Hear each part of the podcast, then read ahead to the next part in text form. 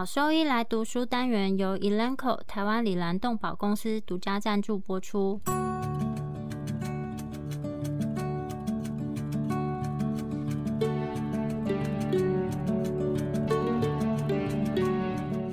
欢迎收听超级好兽医来读书，好读书，读书好，读好书，三日不读书，竞争一定输。眼睛太忙没时间念书，好兽医来读书，用说给你听。我是兽医师林哲宇 Steven。我是兽医师肖慧珍，在这边我们会挑选十个有趣的文章主题，用说的方式帮大家读书。每周一的中午十二点准时更新。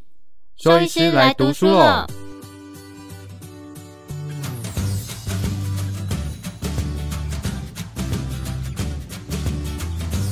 今天要分享的题目是预防猫咪心源性血栓栓塞。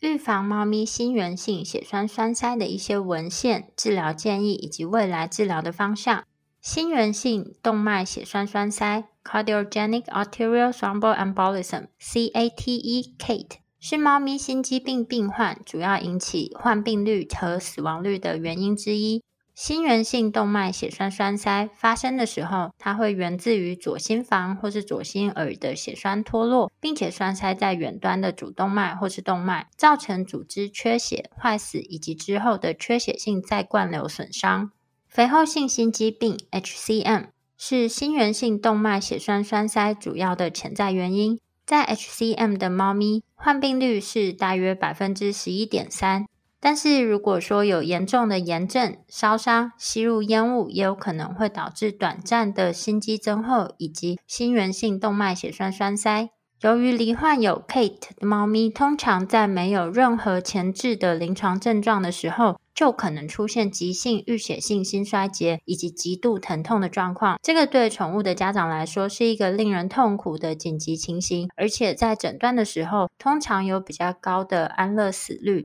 这个疾病它有高达百分之五十四点一的高死亡率，以及高达百分之四十九的高复发率。所以，长期的抗凝血治疗是 HCM 以及 Kate 的猫咪最重要的预防策略。只是目前其实还没有建立好预防心源性动脉血栓栓塞的最佳方法，而且对于这个疾病的基本病理生理学也了解不够多。发展治疗心源性动脉血栓栓塞的新疗法也是一项很大的挑战。本篇文章就在说明。目前对于心源性动脉血栓栓塞病理生理学的理解、抗凝血治疗的建议、文献、临床应用上的一些知识缺口。目前对于心源性动脉血栓栓塞病理生理学的认知，根据菲尔绍三元素，血栓形成发生在整体高凝血状态、异常血流以及内皮损伤的情况之下。虽然猫咪心源性动脉血栓栓塞病理生理学还不是很清楚，但是以现在的情况来看，这个非尔绍三元素的变化被认为是主要的因素。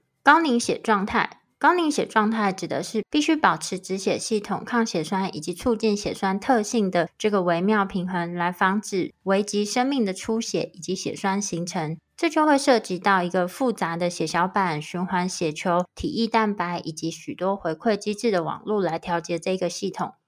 现在已经知道 HCM 它会破坏这个止血平衡的动态平衡，引起高凝血状态。在临床上就比较容易看到心内血栓形成以及心源性动脉血栓栓塞。血小板，血小板是凝血和止血的主要反应器。在血管受损的反应当中，血小板附着于裸露的内皮下基质，并且在多个步骤的过程当中，它会活化并且招募附近的血小板一起来作用。这个初始的步骤对于血小板栓塞 （plug） 以及纤维网络的形成来说是很重要的。在几篇 HCM 猫咪的体外研究中，发现血小板活化跟启动。在心源性动脉血栓栓塞的发病机制里面扮演很重要的作用。在一篇研究里面显示，来自一群罹患有隐性 HCM 免疫猫的血小板，可以看到血小板衍生微粒的增加，还有表面 P 选择素的表现，这些都告诉我们血小板是活化的状态。另外，HCM 的严重程度会以左心房扩大、左心室壁的厚度、左心室舒张末期腔填充的情况作为特征。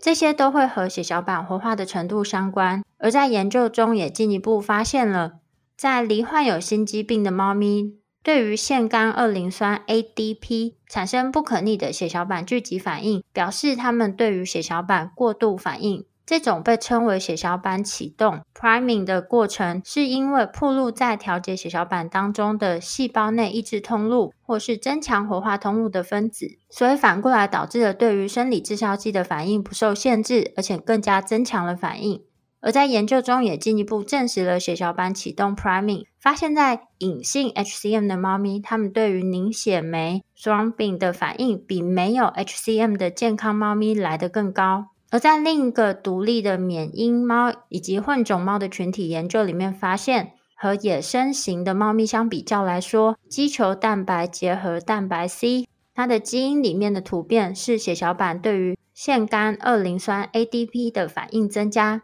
另外有趣的是，在这个研究里面，没有猫咪可以看到在心脏超音波下有 HCM 的症状，这就表示血小板启动 priming，它可能是发生在这些隐匿性 HCM 的诊断之前。所以，综合这些研究支持了以下的观点，也就是引起血小板启动 priming 增加的血小板活化，它在引发 HCM 猫咪当中整体高凝血状态来说扮演很重要的作用。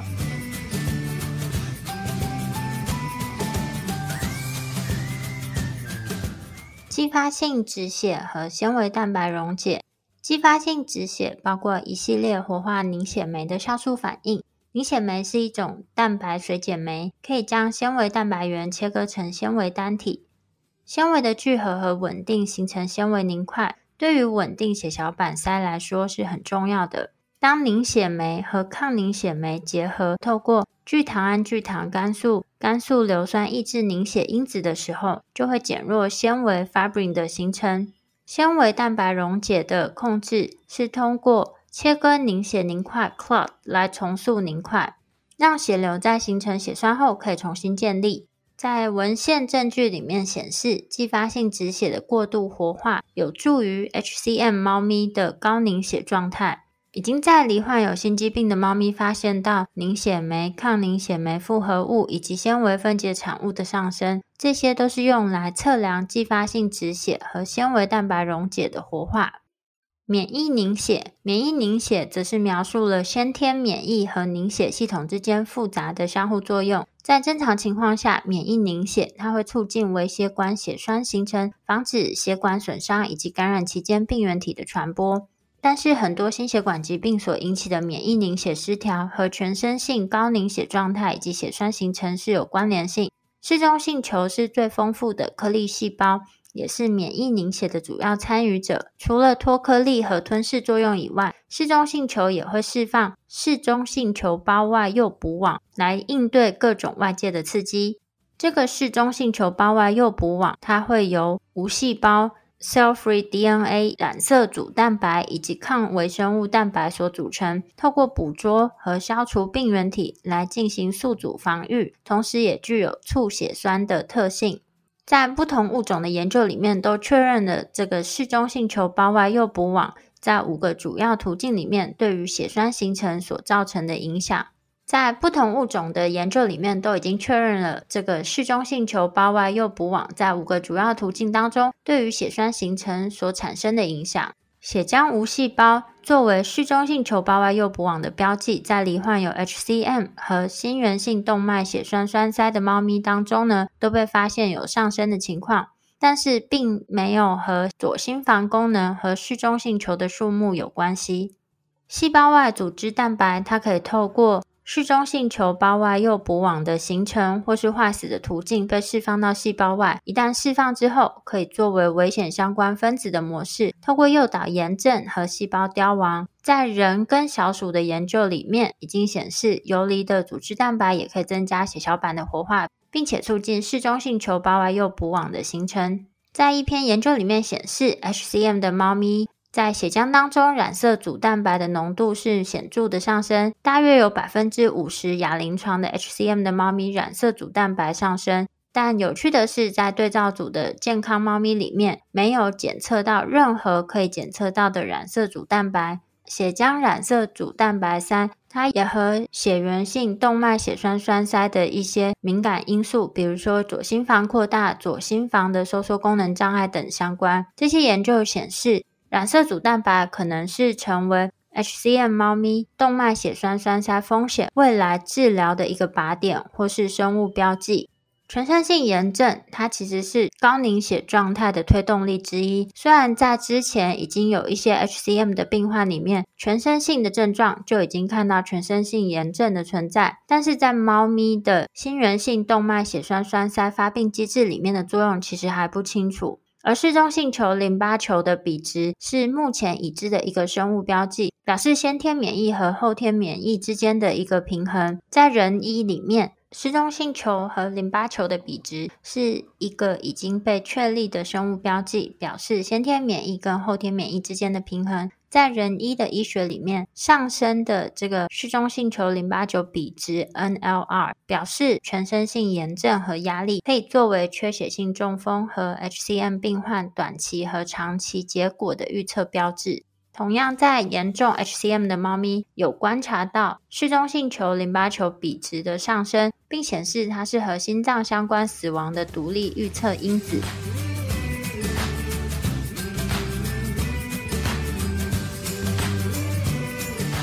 血滞或是血瘀。罹患有 HCM，并且发展为心源性动脉血栓栓塞或是淤血性心衰竭的猫咪，通常它是具有中度到重度的左心房扩大以及左心房收缩功能障碍。左心房功能减弱就会导致血流瘀滞，自发性心脏超音波对比。或是和左心耳的心内凝血有关。在一篇研究里面，发现了左心耳的血流速度小于每秒零点二公尺，是自发性超音波对照或是自发性超音波对比的独立预测因子。它可以用来识别或是辨别心源性动脉血栓比较高、心源性动脉血栓栓塞风险的猫咪。自发性心脏超音波对照、自发性心脏超音波对比 （SEC）。可能是由于低血流所引起的。低血流它会有助于红血球纤维蛋白原聚集的形成，形成心脏超音波底下血流烟雾漩涡状的图案。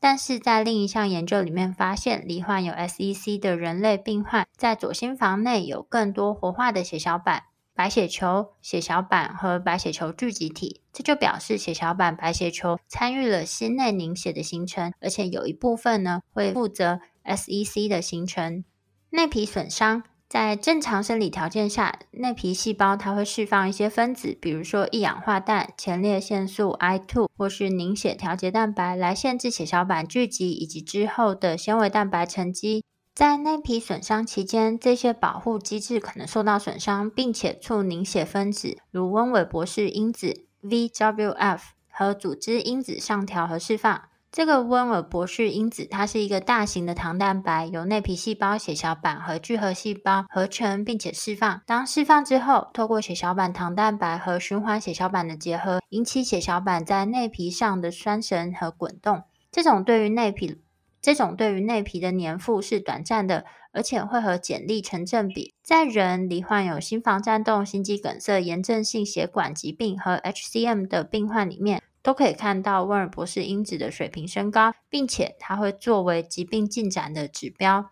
在 HCM 的猫咪里面，由于左心房扩大和内膜伸展所引起的一些内膜损伤，有可能会导致温尔博士因子的上调。在一个研究里面也显示，急性心源性动脉血栓栓塞的猫在血浆里面温尔博士因子的浓度显著上升，这就表示它有内皮损伤的存在。在另一个研究里面发现到，在罹患有严重 HCM 以及心源性动脉血栓栓塞的猫里面，内膜的温尔博士因子上调，而且在心内凝血里面发现了大量的温尔博士因子。所以这些发现就表示了，在 HCM 里面，温韦伯氏因子被上调，可能跟猫咪的血栓形成是有关的。而在目前的文献里面，有什么样的知识落差或是知识缺口？根据各个人或是小鼠的研究里面发现，活化的血小板可以进一步分为凝集性和促凝性的血小板。虽然凝集性的血小板有助于初始血小板 plug 的生长，但是促凝性血小板则提供了一个膜表面，用于凝血复合物组装，来推动凝血酶生成和纤维蛋白的聚合。血小板转化成促凝血性表型的确切机制，其实目前还不清楚，但是可能是透过粒线体坏死的途径来进行这个过程。在传统抗血小板药物主要是针对血小板的凝集功能，无法防止促凝血性血小板的形成以及对凝血酶生成的影响。在人当中，促凝血性血小板和心血管疾病，例如中风之间血栓风险的升高是有相关性的。了解它们如何形成以及在心源性动脉血栓栓塞的病生理中的作用，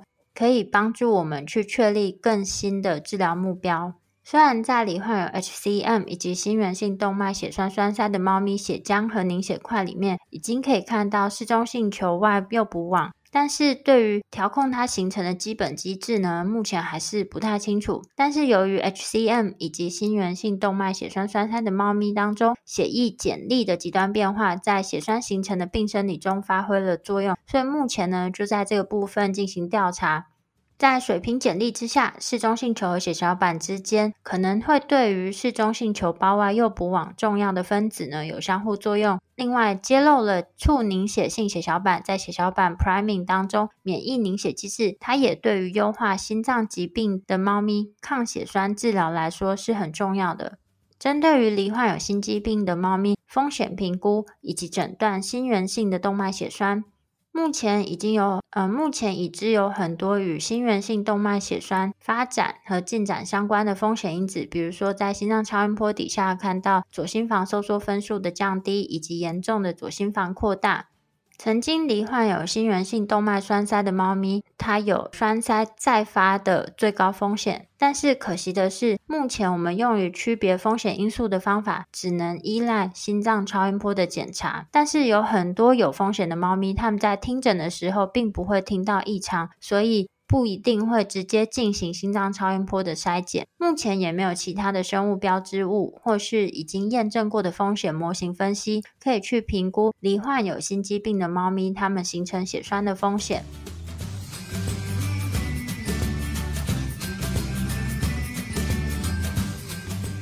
狗狗、猫猫防护跳蚤壁虱新选择：李兰灵藻虱 Seresto，对付跳蚤壁虱长达八个月的保护。一秒圈上，零叮咬，没有空窗期，不怕水，也没有异味。搭配新界爽滴剂，有效预防新丝虫及其他内外寄生虫。三十种内忧外患一网打尽，简单点药，洗澡后立即滴。李兰灵藻虱加新界爽，让狗狗、猫猫的防虫新生活可圈可点。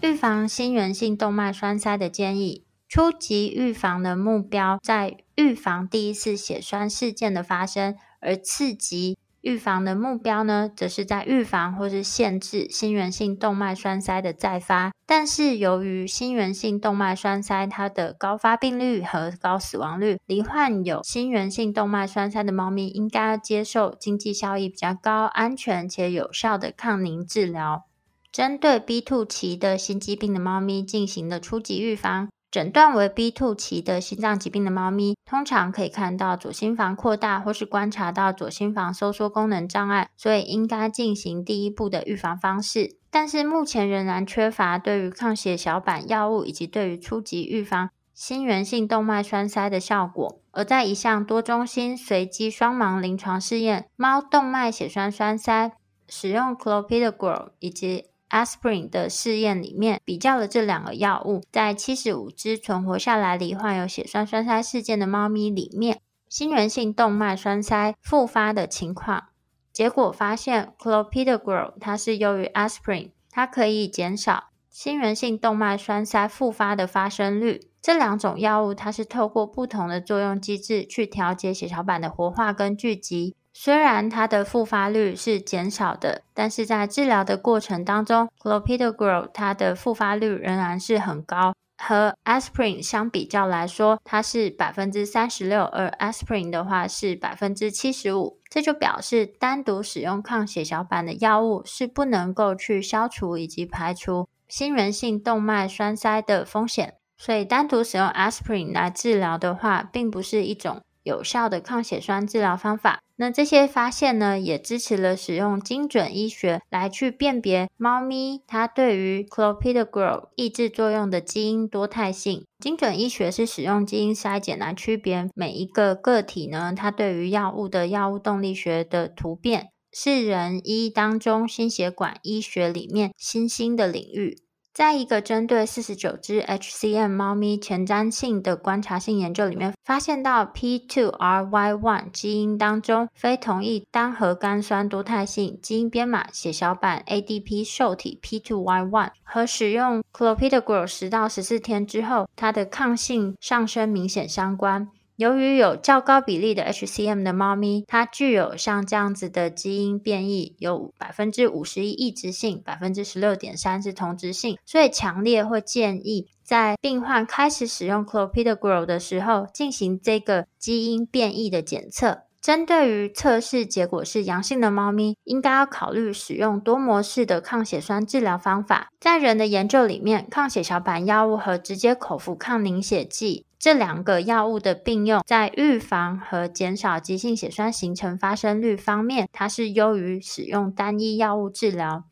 尽管我们将 Clopidogrel 的剂量上调，已经被证明对于细胞色素 P450-2C 基因突变所引起的 Clopidogrel 抗性的人来说是有帮助的，但是在这个研究里面，并没有发现到 Clopidogrel 的活性代谢物和血小板抑制之间存在有任何显著的相关性。所以结果显示，这个剂量调升不可能去有效增强有 P2RY1 基因变异的猫咪对于 Clopidogrel 的抑制效果。但是在有些猫咪它没有办法进行直接口服抗凝血剂的情况下，那就可以考虑使用传统肝素、低分子量肝素或是添加 Aspirin。对于伴随有心房震颤 （SEC） 或是左心房心内血栓 （B2 期心脏疾病）的猫咪来说，考虑使用抗血小板药物，例如 Clopidogrel 和直接口服抗凝血剂这两个合并的双药物方法。传统肝素或是低分子量肝素，它可以用来替代直接口服的抗凝血剂，但是在一些研究里面发现，嗯，为了达到更有效的抗凝血的活性，在使用这些肝素的时候，它需要多次的皮下给药，可能需要每六小时给一次，这也会影响到四组还有这个病患他们的顺应性。截至目前为止，已经研究了两种直接口服抗凝血剂药物在猫咪的应用，也证明了它们的安全性、耐受性良好，而且可以更有效地去抑制 10A 因子。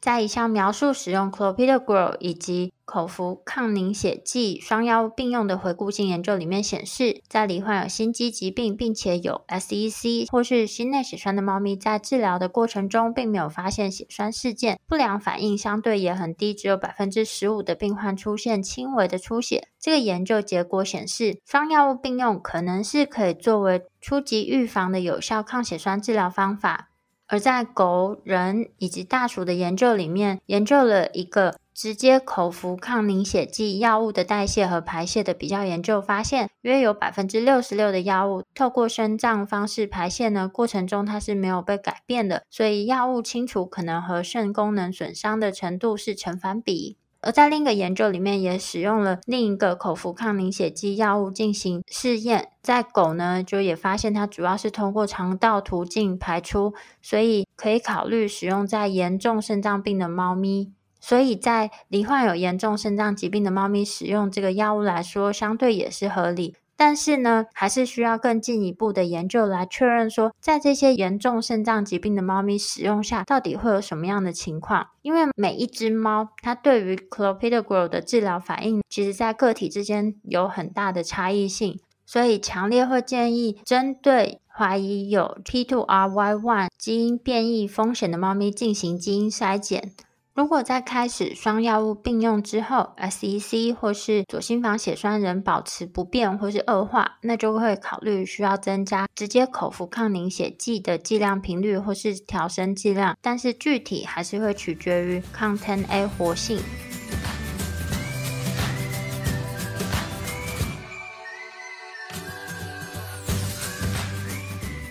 Stage C 心肌病猫咪的次级预防，除了稳定心肺功能状况之外，开始进行抗血栓治疗，以防止进一步的血栓生成和血栓栓塞事件发生是非常重要的。对于能够耐受口服药物的病患，应该开始使用 Clopidogrel。根据兽医急重症合理使用抗凝血治疗共识指南 （CURATIV Curative），单次三十七点五毫克的负载剂量，可能更快的有效增加血浆中的治疗浓度。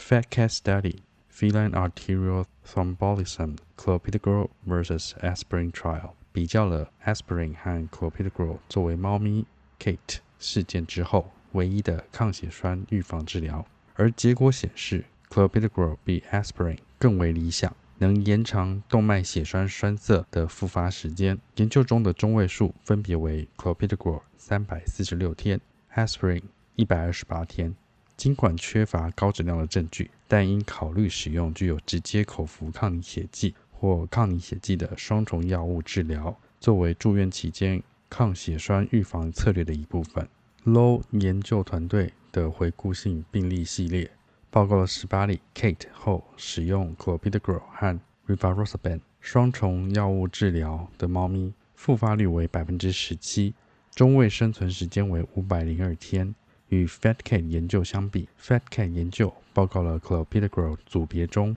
复发率为百分之三十六，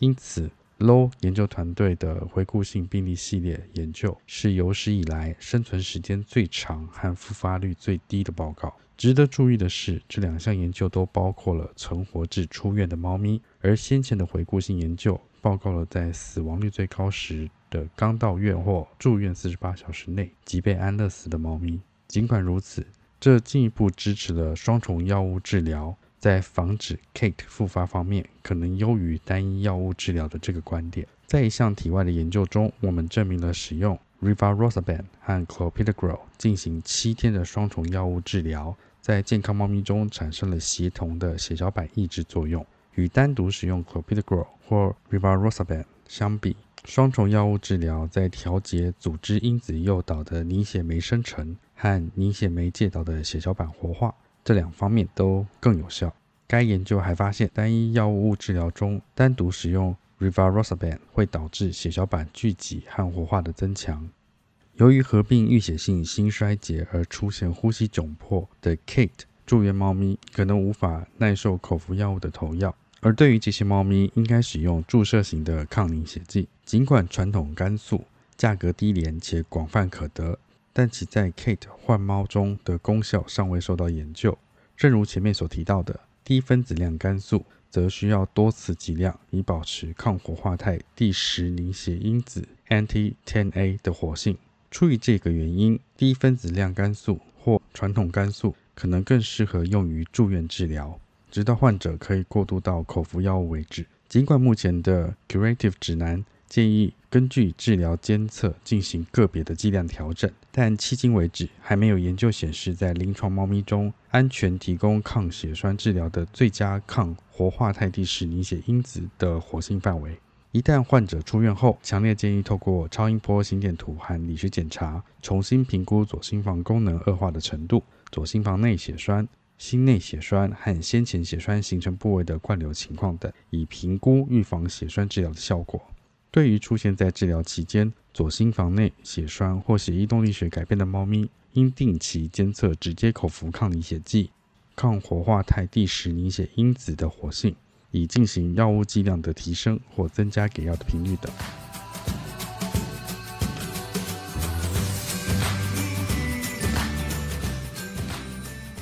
血栓溶解治疗在猫咪心应性血栓栓塞中使用链激酶或 TPA 以加速纤维蛋白分解的过程存在争议。基于人类的指南，TPA 应在血栓栓塞事件发生后尽早进行，也就是最好在六小时内进行。最近一项前瞻性多中心随机安慰剂对照组的实验中，尽管试验在 Kate 发生后的六小时内进行。与传统治疗相比，并未显示出 TPA 对于短期存活和肢体灌流方面有任何帮助。尽管该研究在接受 TPA 治疗的猫咪尸检中并未发现明显的出血证据，但这仍然是 TPA 已知的可能危及生命的潜在并发症。兽医师被建议应该谨慎权衡 TPA 治疗的风险和好处。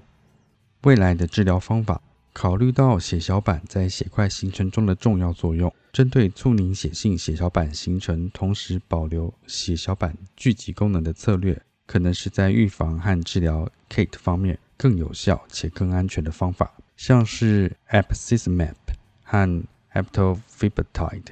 这样的血小板整合素。ALLBB3 拮抗剂相较于传统的抗血小板药物，可能可以提供更好的抗血栓治疗效果。对于 Apixaban，在猫咪动脉损伤模型中的研究显示，Apixaban 和 Aspirin 的组合优于单独使用 Aspirin 来减少血栓的形成。然而，其在体外对血小板聚集的抑制效果无法确定，这表明 Abcismap 可能。不与猫咪的血小板整合素结合 a p t f i p a t i d e 在猫咪身上被发现造成不可预测的循环系统问题和猝死，因此不建议在临床患者中使用。目前仍需要进行更大规模的临床试验来评估 ALLBB3 拮抗剂在临床 HCM 猫咪中的功效和安全性。针对破坏嗜中性球胞外诱捕网的形成。清除 NETs 蛋白和分解 NETs 的结构的新型治疗，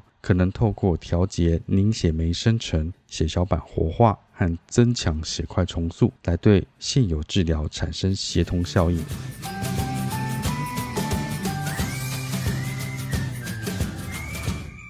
总结：血小板嗜中性球的相互作用和免疫凝血，很可能在 KATE 复杂的病理生理学中扮演重要角色。早期识别 KATE 风险因素是预防血栓栓塞事件，并施行有效而安全的初级预防策略的关键。为了改善患者的治疗效果，未来的研究应该着重在提高我们对这种疾病过程中分子和机制相互作用的理解。精准医学可以协助识别有 KATE 风险的猫咪，并优化抗血栓的治疗。临床照护重点：第一点，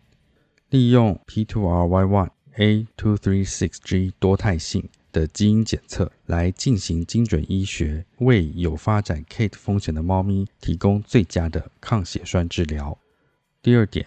建议对拥有 P2RY1、A236G 突变或是有高风险发展 KATE 以及 KATE 复发的猫咪，应采用 Clopidogrel 和直接口服抗凝血剂的双重药物治疗方式进行治疗。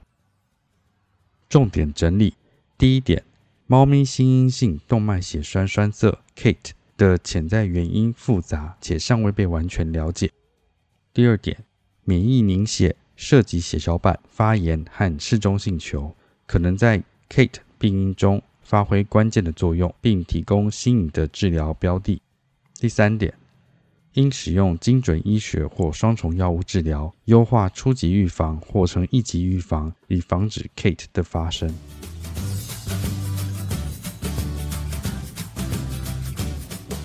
如果说对我们分享的内容有兴趣或是有疑问的话，都可以上我们的网站，我们的网址是 triple w 打 wondervet 打 com 打 tw，或是 Google 搜寻、FB 搜寻 Wonder Vet 超级好兽医，都可以找到我们哦。那我们的 Podcast 呢，就是在 Spotify 和 Apple Podcast 上面都有我们的节目，可以记得上去订阅及分享。那今天节目就到这边喽，拜拜。